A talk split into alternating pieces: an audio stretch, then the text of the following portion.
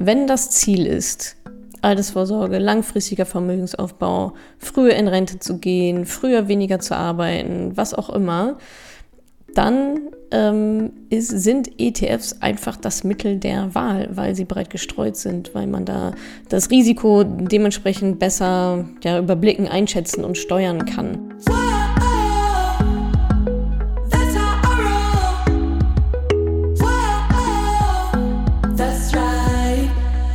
Diese Podcast-Folge hat einen Sponsor und zwar den Scalable Capital Broker. Bei Scalable könnt ihr über 600 ETFs komplett kostenlos besparen.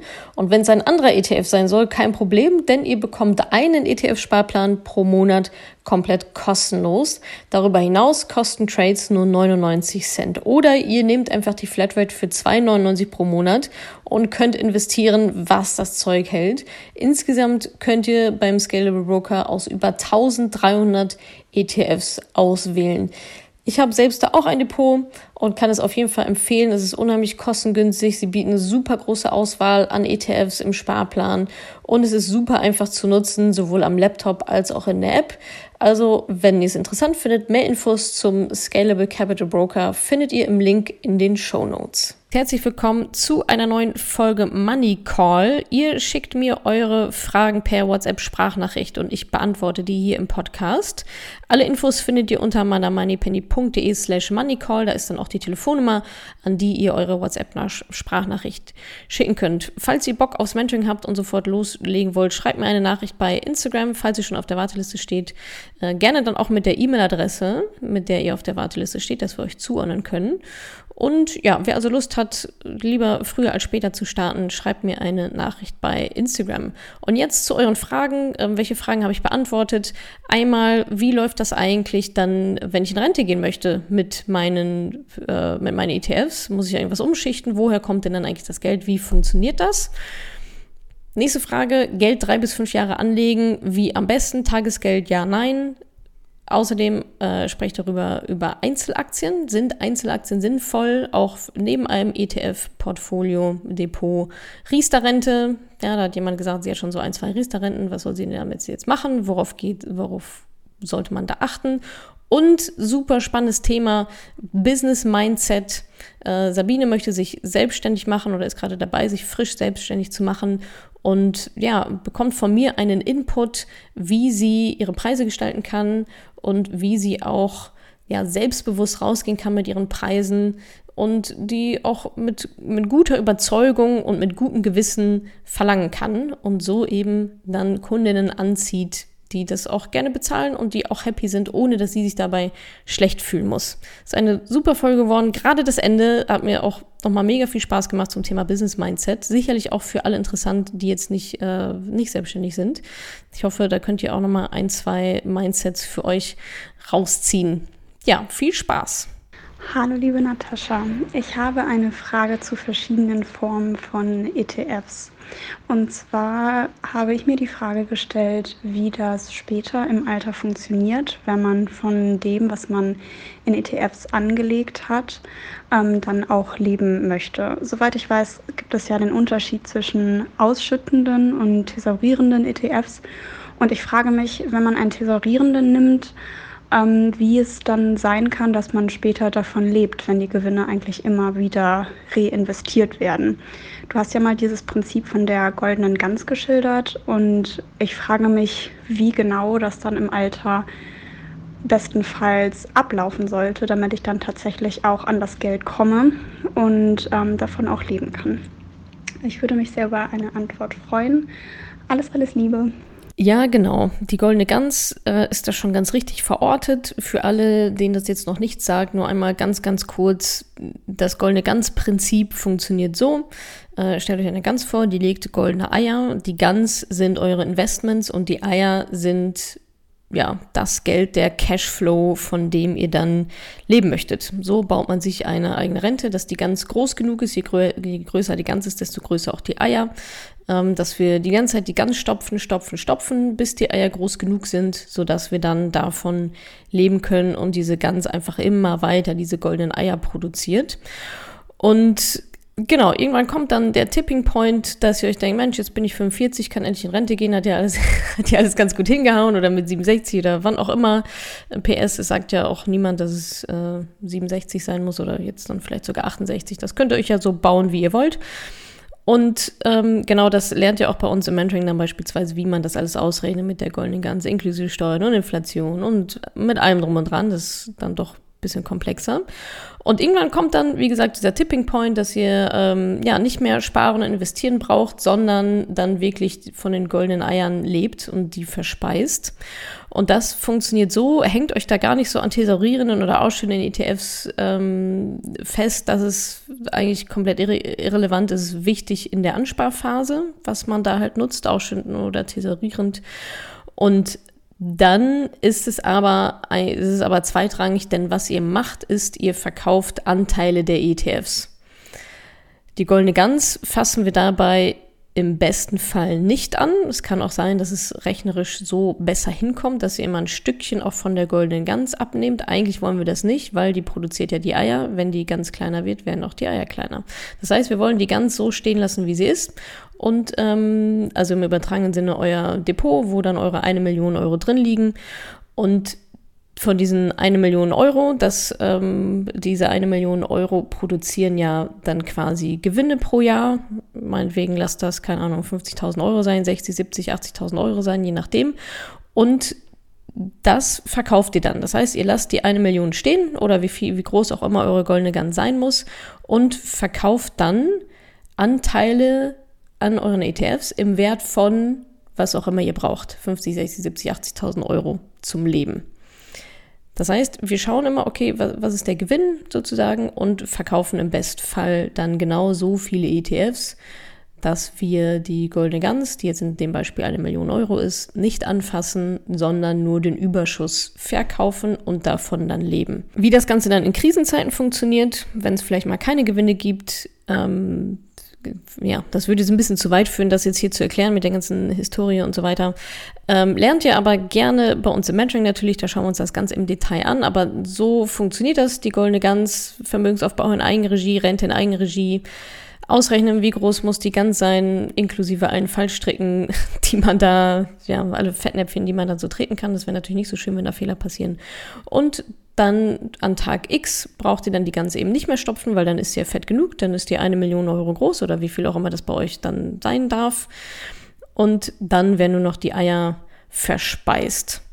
Ja, relativ simpel, ähm, in, der, in der Methode simpel, in der Ausführung dann doch sehr, ja, komplex, teilweise auch ein bisschen kompliziert, aber nichts, was man nicht mit einer, äh, mit einem schönen Tool, das wir natürlich im Mentoring ähm, euch geben, ähm, sehr genau ausrechnen kann. Und das ist eben auch das Wichtigste an der ganzen Geschichte. Blöd ist halt wirklich, wenn ihr denkt, die goldene Gans braucht nur x Euro sein und am Ende stellt ihr fest, oh Mist, ähm, reicht gar nicht, weil ich habe vergessen, dass da ja auch noch Inflation und Steuern und noch so ein, zwei andere Sachen mit dazugehören. Genau. Aber äh, so läuft das. Hallo, liebe Natascha. Ich bin so froh, dass es dich gibt und ich danke dir, dass du das tust, was du tust. Ich denke, das ist im Sinne aller Hörerinnen. Ähm, ich habe eine Frage an dich und zwar, was habe ich für Optionen, wenn ich eine gewisse Summe X habe und diese zwar nicht sofort, aber in drei bis fünf Jahren ungefähr nutzen möchte? Zum Beispiel Erbe, Geschenk ähm, oder was erarbeitet und ich möchte mir eine Immobilie oder ein Auto oder ein total teures Sportgerät kaufen. Ähm, und ich möchte, dass dieses Geld in der Zwischenzeit genutzt wird. Ähm, was schlägst du vor? Was habe ich für Optionen, um dieses Geld optimal einzusetzen für meine Zwecke, in der ich überlege, was ich für ein Auto will oder was für eine Immobilie oder was für ein Sportgerät? Ähm, ich denke, Tagesgeldkonto kommt nicht in Frage, da man keine Zinsen bekommt. Und auch in ETFs anlegen ist ja etwas, was wir eigentlich eher über einen Zeitraum von 10 bis 15 Jahren machen. Deshalb frage ich dich, ähm, was schlägst du vor, wenn man das Geld mittelfristig braucht?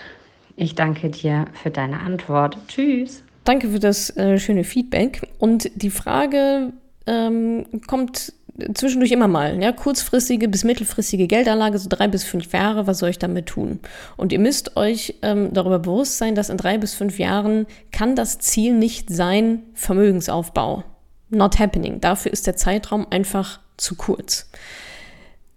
Worst Case ist nämlich, der da passieren kann. Du sagst, ich habe jetzt hier, keine Ahnung, 250.000 Euro, will das investieren oder will mir davon Haus kaufen oder sonst irgendwas. Ähm, und dann ist das irgendein Anfangsgeld, was verplant ist. Und dann brauchst du das in ja, drei bis fünf Jahren. Und in Jahr vier genau ähm, kommt die nächste Krise und aus den 250.000 Euro sind mal vorübergehend nur noch 180 geworden. Und dann stehst du da und guckst blöd aus der Wäsche. Das heißt, Ziel kann hier nur sein, Sicherheit. Ja, also ich möchte das sicher irgendwo verwahren, dass es nicht deutlich weniger wird, dass es keinem Risiko ausgesetzt ist. Und das ist eine Sicherheit, die ist natürlich teuer, die kostet richtig Geld. Im Sinne von, in der Zeit, in der die Kohle irgendwo liegt, auf dem Tagesgeldkonto oder was auch immer, könnte sie natürlich auch für dich arbeiten. Das heißt, dir gehen Opportunitätsgewinne flöten.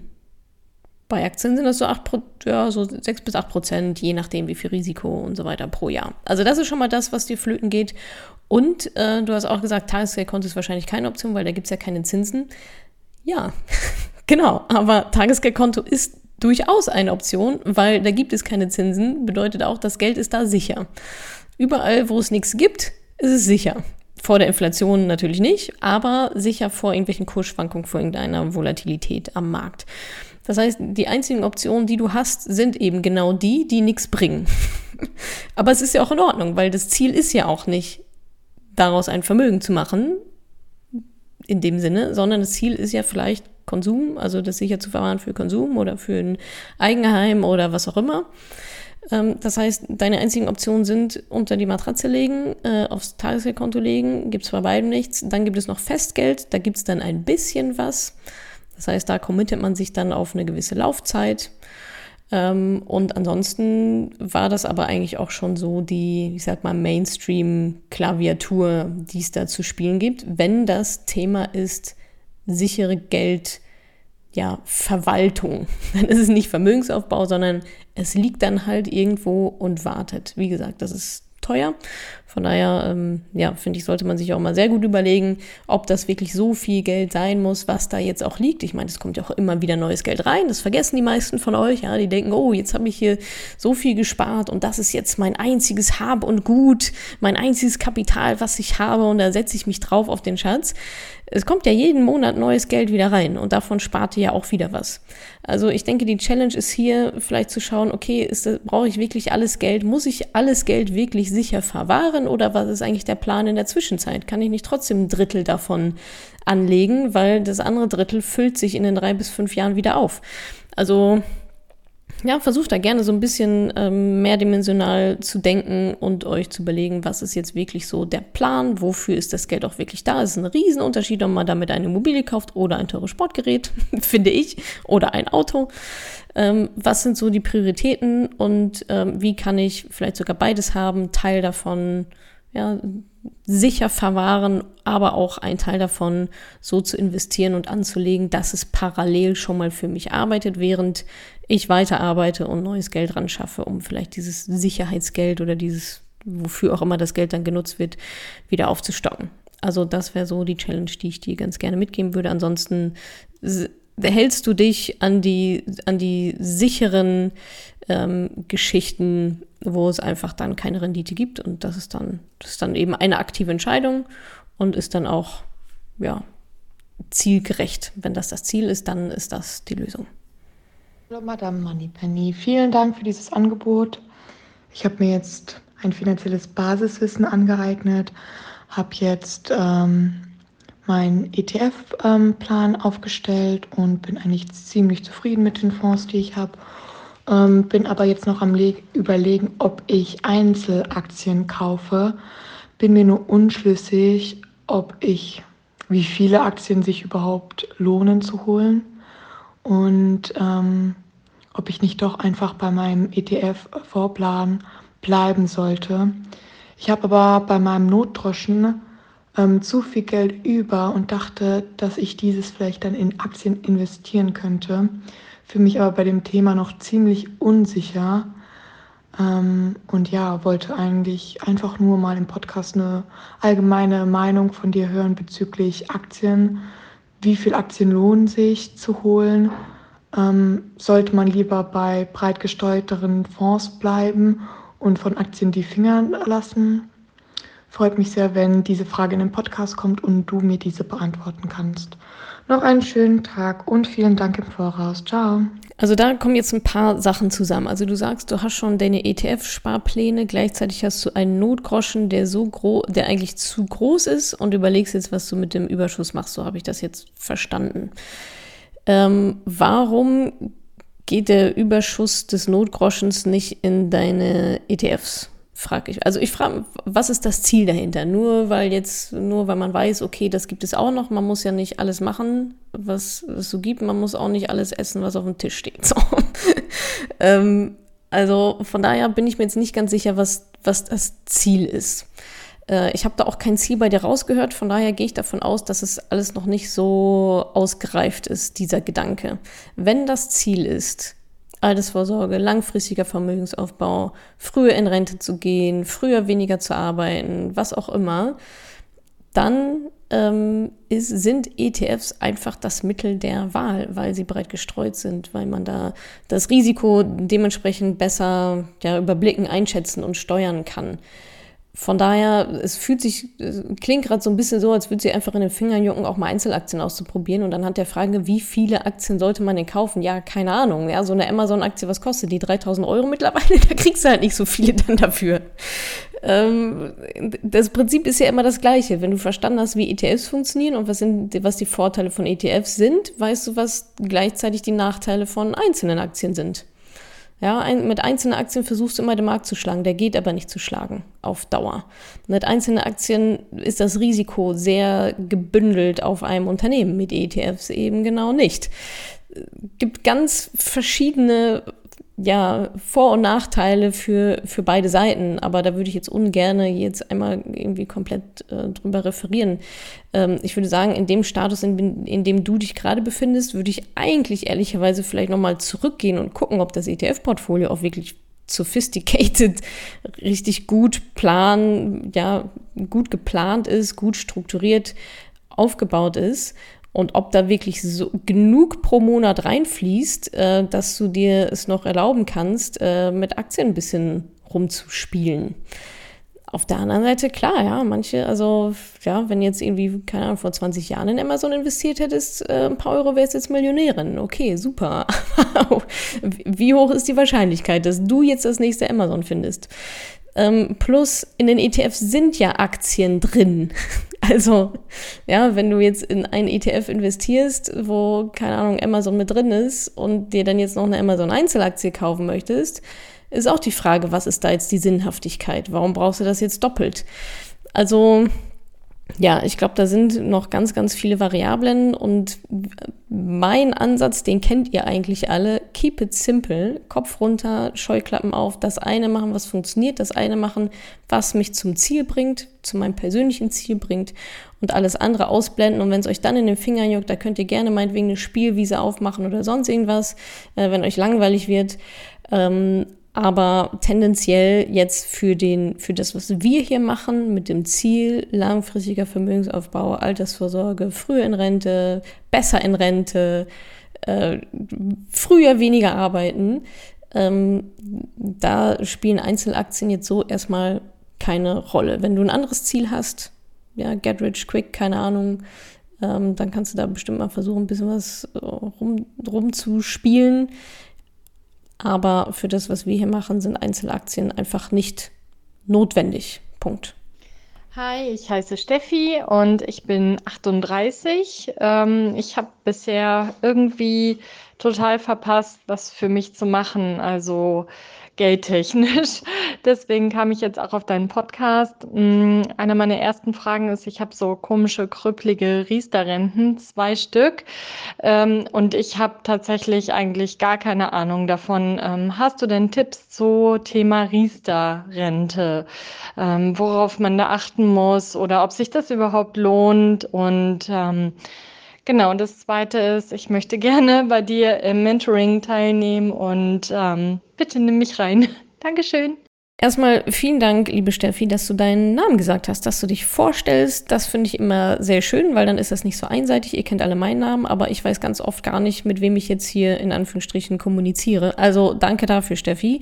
Zum Thema Riester. Habe ich richtig gehört, dass du mehrere Riester-Verträge hast? Okay.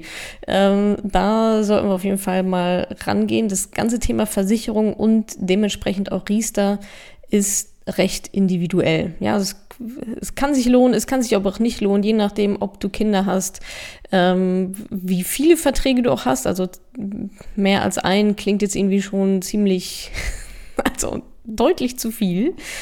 Und ähm, es kommt halt auch darauf an, über wen du sowas abschließt. Also für euch alle zur Information, es gibt Verträge, die gehen dann über einen Makler, über eine Provisionsberatung. Die sind dementsprechend nochmal teurer und, und auch anders teilweise gestrickt als die Verträge, die ihr über eine Honorarberatung abschließt. Ja, logisch, weil die Honorarberatung bezahlt ihr Cash auf Rechnung und den Provisionsmakler, Maklerin ähm, bezahlt ihr indirekt über die Gebühren an die Versicherung und ich kann euch sagen, dass letzteres deutlich teurer ist. Also auf die Aspekte gilt es schon mal so ganz generell zu achten. Und was dann jetzt genau deine Verträge betrifft und so weiter. Also da können wir gerne im Mentoring äh, mal äh, gemeinsam drüber gucken, ähm, dass wir da so ein paar Eckpfeiler einfach mitgeben, äh, worauf du da jetzt bei dir ganz persönlich in deiner Lebenssituation äh, dann achten, äh, achten solltest. Dann genau Verträge überprüfen und dann ähm, einfach schauen, was dann die Empfehlung ist. Stilllegen, kündigen, ähm, ganz raus, einen anderen Vertrag, wie auch immer. Aber es ist gut, dass du das Thema auf jeden Fall angehst. Ähm, Versicherungen sind auch immer noch ein super probates Mittel, um halt Altersvorsorge, zumindest einen Teil davon zu machen. Ja, also Grundsicherung über Versicherung und den Lebensstandard machen wir dann selber mit äh, Vermögensaufbau mit ETFs. Und das lernst du ja dann auch im Mentoring. Ähm, melde dich einfach bei uns über Instagram äh, und schreib mir eine Nachricht äh, auf meinem Instagram-Profil, dass du äh, Steffi bist aus dem Money Call und dass du rein möchtest ins Mentoring. Gilt übrigens auch für alle anderen. Wenn ihr schon auf der Warteliste steht und rein wollt ins Mentoring und am besten sofort loslegt und die Anforderungen erfüllt, Wichtig, schaut bitte vorher nochmal auf die Seite madamanimpenny.de slash mentoring. Wir bekommen ähm, immer super, super viele Anfragen. Leider sind auch immer einige dabei, äh, wo es dann nach dreimal hin und her schreiben heißt, ach ja, nee, das wusste ich ja gar nicht. Und die Infos stehen halt auf der Seite. Also dafür haben weder wir noch ihr Zeit und Kapazitäten. Bitte informiert euch gut, ähm, schaut, was die Anforderungen sind und setzt euch dann auf die Warteliste, wenn ihr starten wollt, wenn, ihr, wenn das alles schon passiert ist. Schreibt mir auf Instagram. Ähm, das, und mit, schreibt mir bitte bei Instagram, mit welcher E-Mail-Adresse ihr auf der Warteliste steht. Und äh, dass ihr über die Fastlane ins Mentoring rein wollt. Und dann gucken wir mal, was wir da so tun können. Und ja, dann freue ich mich darauf, dich dann auch äh, per Video mal kennenzulernen, Steffi. Und dann schauen wir auch mal, was wir mit deinen Riester-Verträgen da am besten machen. Hallo, Madame Moneypenny. Hier ist Sabine Haas. Ich wollte fragen, ich bin im Begriff, mich jetzt selbstständig zu machen und wie baue ich mir am besten das Mindset auf? A, dass ich es eben wert bin, gut Geld dafür zu verlangen, dass ich auch gut davon leben kann und dass es so, ja, eine Selbstverständlichkeit, ich eine Selbstverständlichkeit ausstrahle, ähm, dass ich eben diese zahlenden Kunden anziehe dass alles im Fluss ist und dass die zahlenden Kunden mich finden und dass ich ohne Schamesröte im Gesicht meinen Preis nennen kann, den ich für mich als richtig erachte, dass das auch gegenüber ankommt. Mm, ich möchte mit Freude und Leichtigkeit in die Selbstständigkeit gehen und dabei eben zahlende Kunden anziehen mit Freude und Leichtigkeit. Dankeschön für eine schöne Frage, Sabine. Vielen, vielen Dank.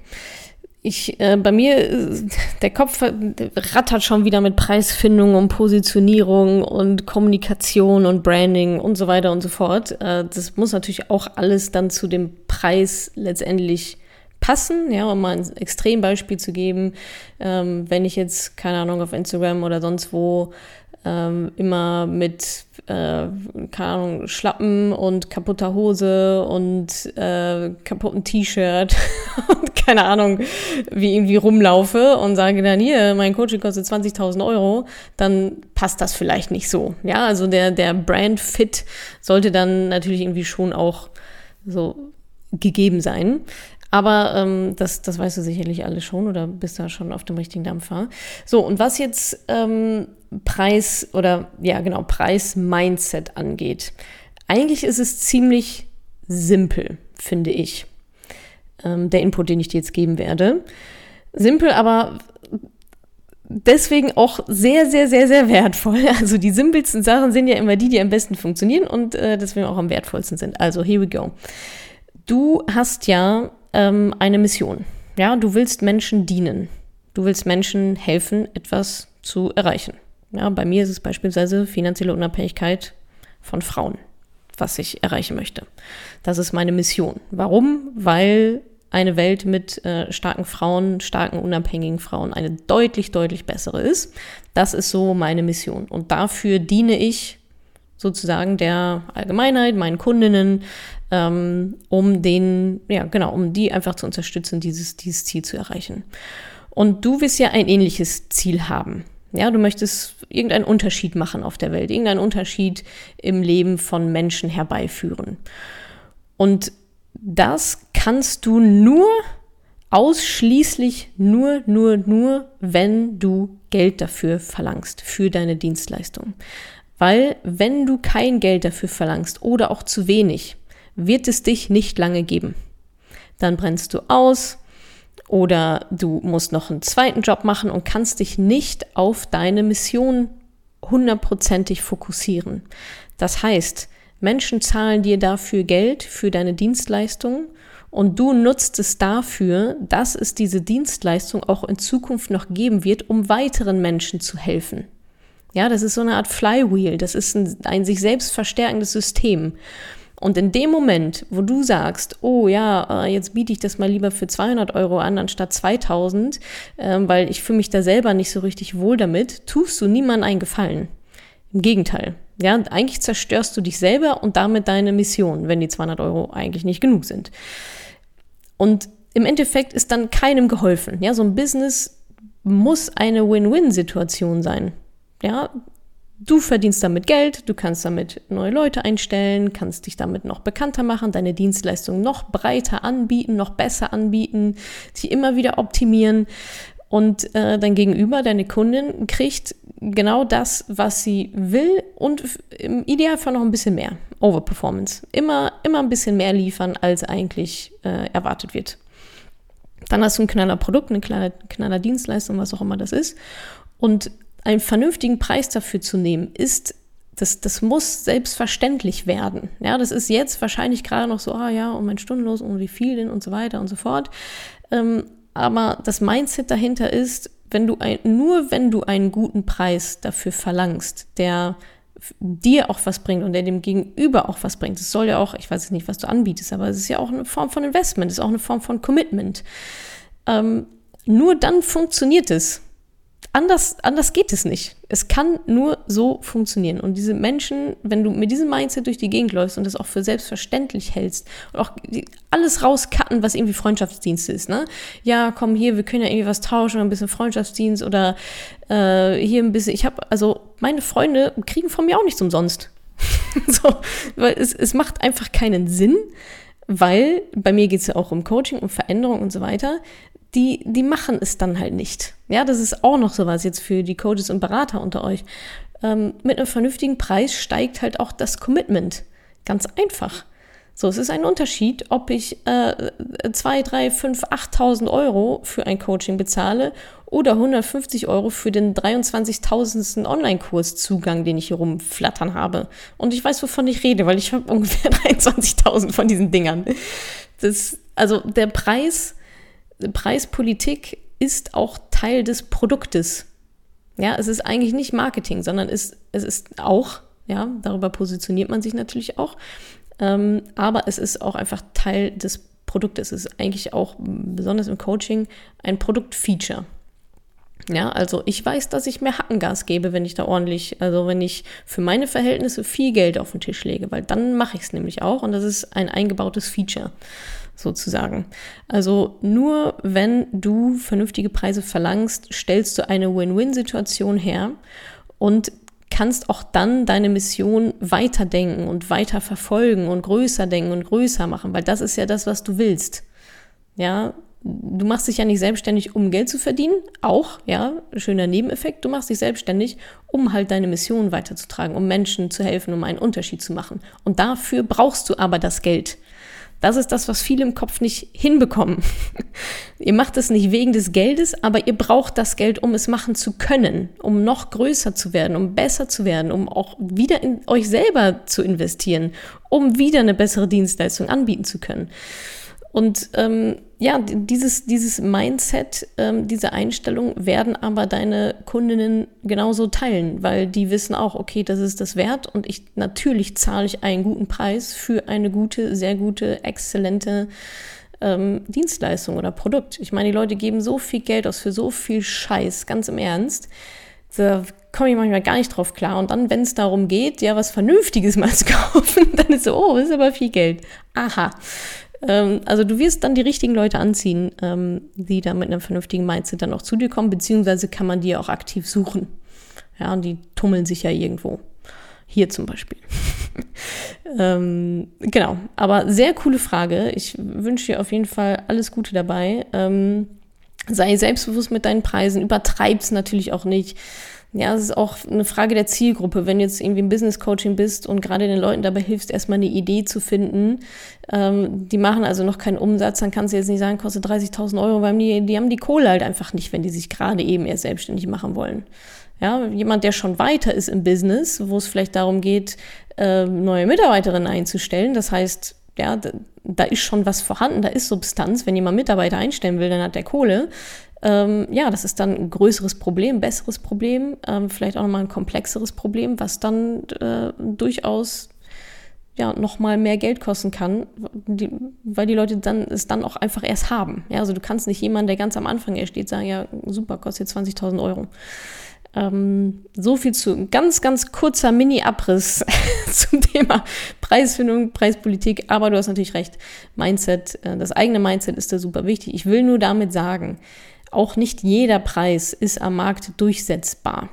Also da sollte es eine gewisse Balance geben, ja, zwischen äh, meiner Dienstleistung und, es muss halt ein Match geben zwischen meiner Dienstleistung und der Zielgruppe, meinen Kundinnen, ob die das Geld haben. Äh, ob die das, wenn sie es haben, geht es nur noch darum, ähm, genau das so anzubieten, ja, dass sie denken, okay, super, dafür investiere ich das jetzt. Nur wenn sie es nicht haben, können sie halt diese Entscheidung gar nicht treffen, das bei dir zu investieren.